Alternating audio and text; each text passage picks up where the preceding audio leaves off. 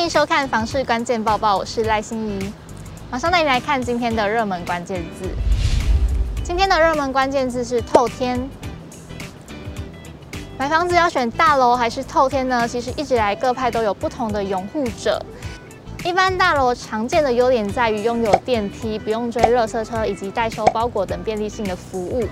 但是就有网友分享他最近的搬家经验，指出他为什么不住大楼而改住透天的原因。这名网友提到，他原本住在高雄大楼，但每天等电梯都让他觉得很浪费生命。狭小的空间里遇上满身香水味，或者是夏天有体臭的邻居，简直快要窒息了。尤其是地下室梯间没有风，更是异常的闷热。若是一次大量的购物，还得先把小孩抱上楼，再上上下下好几次拿东西。不仅如此，有时还得跟邻居寒暄，再加上管理员保全的素质不一，三不五时被楼上的邻居搬东西的声音干扰，心里不免感到烦躁。而这也让他下定决心搬到屏东乡下透天，除了体验采购完悠闲搬东西，再也不用看见任何邻居的清静生活。店里屋外几乎没有车辆经过，伴随的是田间虫鸣与清凉微风。一般来说，透天最常被诟病的丢垃圾问题，其实也有解方哦。有网友表示，透天如果想要省麻烦，可以跟清运公司签约，定时来清运。但是倒垃圾跟收包裹的问题啊，买有管理员的社区型透天就可以解决了。房产专家张新民就曾指出，透天最大的优点就在于土地保值。但仅限于生活机能发达的黄金地段，不管是转售或是都更重建，房子未来的价值非常的可观。因此，买透天最重要的是地点的选择。通常透天需要较大的腹地与空间，所以都不会在都会的密集处。周遭环境的生活条件就是决定透天价值的最主要关键。今天的精选新闻带你来看：台积电南科效应已经退烧了吗？台南新市今年第一季的房市价量竟然都是呈现下跌的情况诶。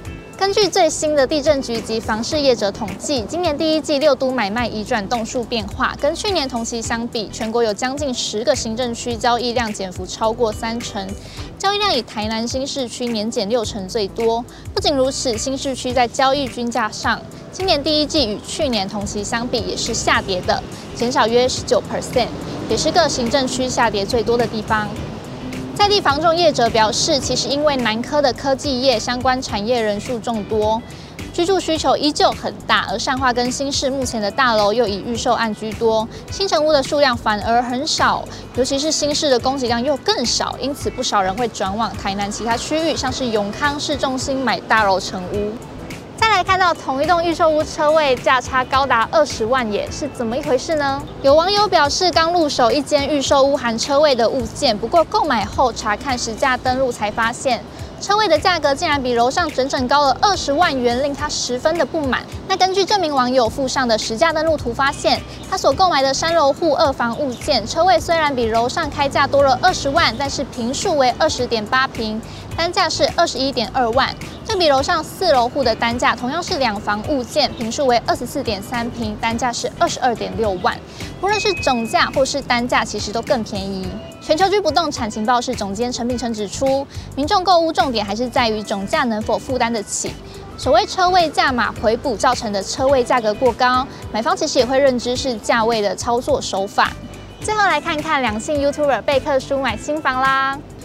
贝克书作为首购族，从小到大都在租房，历经了一段波折，终于买到龟山 A7 的建案啦。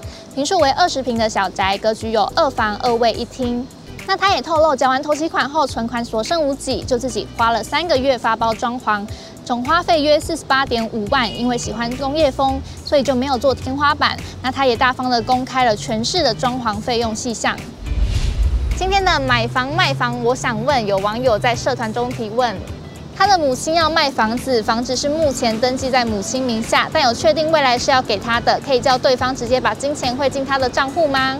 网友则是一面倒的认为这个方法是不太行的，也建议应该要采用母亲的名字过户，账户进来的钱再以每年每人赠与免税额两百四十四万元的额度分年赠与，不仅能合法完成资产转移，也可以省下一笔税金。以上是今天的房市关键报报。想要看更多的精选新闻吗？不要忘了帮我点开下方的资讯栏哦。我们明天见。